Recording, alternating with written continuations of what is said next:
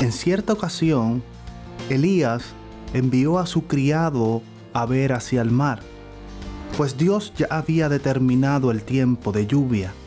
Se acabaría la sequía, que había durado tres años y medio. Tres años y medio que no llovía.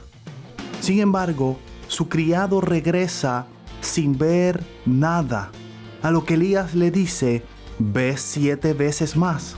A la séptima vez, su criado ve una nube pequeña, tan pequeña como la palma de una mano. No a la segunda, ni a la tercera, ni siquiera a la sexta, fue a la séptima vez.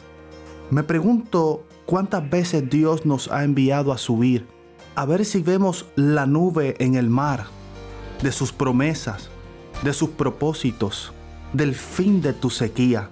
Y sin embargo, al no ver nada, bajamos desanimados, incluso con ganas de no volver. Puede que ayer no hayas visto nada, pero te pregunto, ¿has subido hoy para ver si la bendición que has estado esperando viene en camino?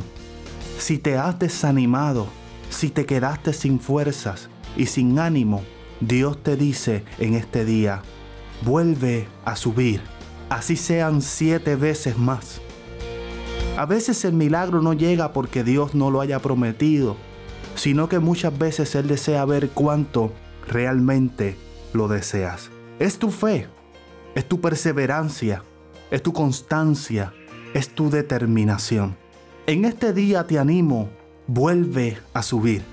Y si no ves nada hoy, vuelve a subir mañana. Si Dios ya dio palabras de lluvias de bendición, te aseguro que esta será derramada. Soy el pastor Germán Padilla y escuchas Palabras para Crecer.